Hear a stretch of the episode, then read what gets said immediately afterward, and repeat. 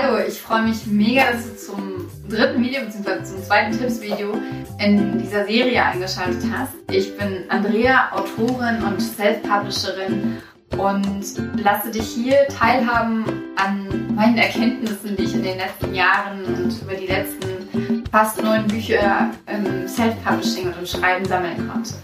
Und heute ähm, möchte ich ein Thema anschneiden, was ähm, ich glaube, besonders am Anfang, wenn man noch nicht direkt im Buchmarkt drin ist, wenn man gerade erst anfängt, ein Buch zu schreiben, sehr, ja, sehr an einem kratzen kann. Und das sind die Glaubenssätze oder auch Mythen oder auch ähm, Vermutungen, Vorannahmen, was auch immer über Autoren, die aber völliger Quatsch sind.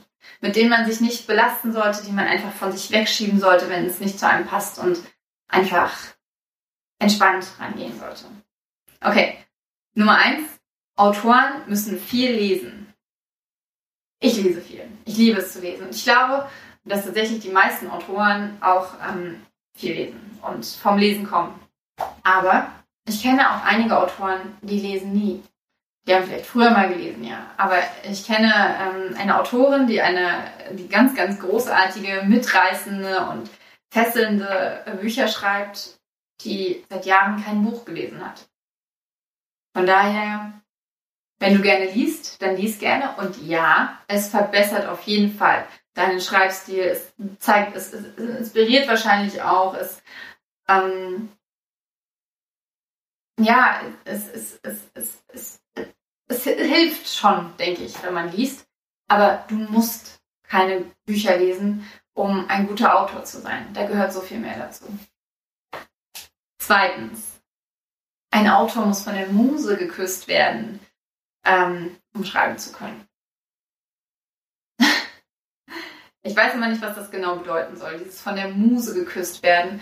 Das, ähm, ich finde, wenn man diese Formulierungen benutzt, dann macht man aus diesen winzigen, winzigen Dingen etwas Riesengroßes. Ich finde, also ich, ich interpretiere dieses von der Muse geküsst werden einfach so, dass man eine Idee hat, die einen nicht mehr loslässt und die man einfach rausschreien will, die sich weiterentwickelt. Und das hat aber nichts damit zu tun, dass man von irgendwas geküsst wird oder dass irgendwas äh, Großartiges, Einzigartiges passiert. Nein, man ist einfach nur aufmerksam. Man hat einfach nur das, ein Gefühl dafür bekommen oder man hat einfach bloß eine Idee bekommen. Es ist eine Idee, die sich gut anfühlt. Und da muss man nicht sich von der Muse küssen lassen, auf einen ganz bestimmten Moment warten, Moment warten, sondern einfach nur aufmerksam sein. Nummer drei. Nach drei Monaten ist das Leben eines E-Books vorbei. Das lese und höre ich immer wieder, dass ein E-Book ähm, drei Wochen lang Geld abwirft und dann weg vom Fenster ist. Und das entspricht so krass unserer Gesellschaft irgendwie, diesem Schnelllebigen und diesem ähm, ja, jedes Jahr ein neues Handy und keine Ahnung was. Und aber so ist es nicht mit Büchern. Klar, ähm, die ersten Wochen und Monate sind in aller Regel die, in denen die meisten Leser ähm, auf das Buch aufmerksam werden, weil es ja vor allem auch die neuen Leser sind, äh, die, die alten Leser sind, die, die, das, die das neue Buch lesen wollen. Aber damit ist das Leben eines E-Books nicht vorbei oder überhaupt eines Buches sondern es geht weiter und ähm, man kann es weiter bewerben, man kann weiter neue Leser finden. Es gibt so unfassbar viele Menschen in, in, in Deutschland, die lesen und wir können sie niemals alle erreichen. Niemals. Aber wir können immer wieder dafür sorgen, dass unser Buch im Gespräch bleibt. Und der Punkt ist, sobald wir ein neues Buch herausbringen, ähm, erhalten die alten Bücher wieder mehr Aufmerksamkeit. Von daher, nein. Das ist sogar das Wichtigste für einen Autor, die sogenannte Backlist. Die Bücher, die, die wir schon geschrieben haben, die schon eine Weile draußen sind. Das ist die Grundlage, auf der wir aufbauen wollen. Von daher, nein, das ist vollkommener Quatsch. Viertens, ähm, Autoren wissen alles über ihre Bücher. Du musst nicht alles über deine Bücher wissen. Du musst nicht alles über deine Charaktere wissen. Ich habe keine Ahnung, wie äh, manche Nebencharaktere aus meinen, äh, aus meinen Büchern heißen. Ich muss ganz viel nachschlagen, wenn ich äh, doch mal in die Verlegenheit komme, eine Fortsetzung zu schreiben. muss ich das komplette Buch nochmal lesen. Ähm, und das ist auch vollkommen okay. Wir, wir müssen uns nicht alles Welten, Welten merken, denn es ist nicht unsere Welt, in der wir dort, äh, in der wir leben. Und selbst in unserer Welt vergesse ich die Namen von, von Menschen oder von Straßen oder wie ein bestimmter Weg ging. Natürlich darfst du das auch in deinen Büchern vergessen. Und ja, du darfst es auch vergessen, wenn du ähm, bei Kapitel 36 angekommen bist und nicht mehr weißt, welchen Pullover ähm, dein Protagonist in Kapitel 2 geschrieben, äh, getragen hat.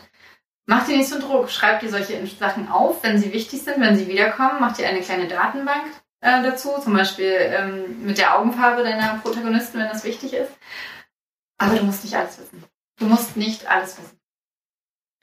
Fünftens, ein Lektor dreht die Geschichte von links auf rechts. Ähm, das ist immer die Angst von, von, von, von insbesondere Self-Publishern mit Verlagen zusammenzuarbeiten, weil sie Angst haben, dass, dass der Lektor an einem Verlag ein, ein, die, die, die Essenz eines Buches verändert. Mm, ich glaube, dass es sowas gibt. Ich glaube aber, dass es ähm, selten ist. Denn also Autoren wollen ja dann nicht mehr mit den Lektoren zusammenarbeiten, wenn, wenn, wenn, wenn die Bücher komplett von links auf rechts gedreht werden. Ja, Autor, äh, Lektoren haben, machen Anmerkungen, sagen dir auch mal, dass irgendwas scheiße ist, dass du irgendwas rausschneiden musst oder dass da noch was fehlt und dass irgendwas gar nicht geht. Letztendlich ist es aber deine Entscheidung, wie du ein Buch gestaltest, ob du es so lässt oder ob du es ob änderst. Von daher Nein, ein Lektor dreht ein Buch nicht von links auf rechts. Es bleibt deine Entscheidung und ein guter Lektor erkennt, was du aussagen möchtest mit einem Buch und wird es deswegen niemals ja, von links auf rechts drehen. Okay, das waren die fünf Tipps und jetzt kommt plus, der Plus eins. Ähm, du brauchst ein super teures Schreibprogramm, um ein Buch zu schreiben. Ich habe mein erstes Buch in Word geschrieben, habe es dann ähm, in Papyrus Autor überarbeitet und Inzwischen schreibe ich nur noch mit Scrivener. Scrivener ist super günstig, super cool, macht super viel Spaß. Aber letztendlich brauchst du einfach nur irgendein Schreibprogramm. Und wenn es ein Texteditor ist, ein ganz normaler, simpler Texteditor, ähm, den du auf deinem System vorinstalliert hast, das äh, ist vollkommen ausreichend. Dann speicherst du halt jedes Kapitel in eine extra Datei ab oder jede Szene oder was weiß ich. Aber Mach dir nicht ähm, vor dem, bevor du ein Buch anfängst zu schreiben, ähm, super viele Gedanken über die Technik, über darüber, wie du das Buch organisieren möchtest, sondern fang einfach an zu schreiben. Egal womit. Und wenn es mit der Schreibmaschine ist. Okay, das waren meine 5 plus 1 Tipps für, ähm, beziehungsweise nicht Tipps in dem Sinne, sondern Glaubenssätze, die völliger Quatsch sind, äh, mit denen du dich als Autor überhaupt nicht auseinandersetzen musst oder vielleicht auch schon, um einfach ja, zu sehen, dass es eigentlich viel einfacher ist, als man sich das vorstellt. Und viel schwerer, aber vor allem auch einfacher. Und jetzt euch auch. Danke, dass du dieses Video gesehen hast. Wenn du ähm, weitere Glaubenssätze kennst, die dich vom Schreiben abhalten oder davon abhalten, ein Buch zu schreiben, dann kommentiere gerne diesen Post oder schick mir eine Nachricht. Danke, dass du mich hörst und siehst. Mach's gut, deine Andrea.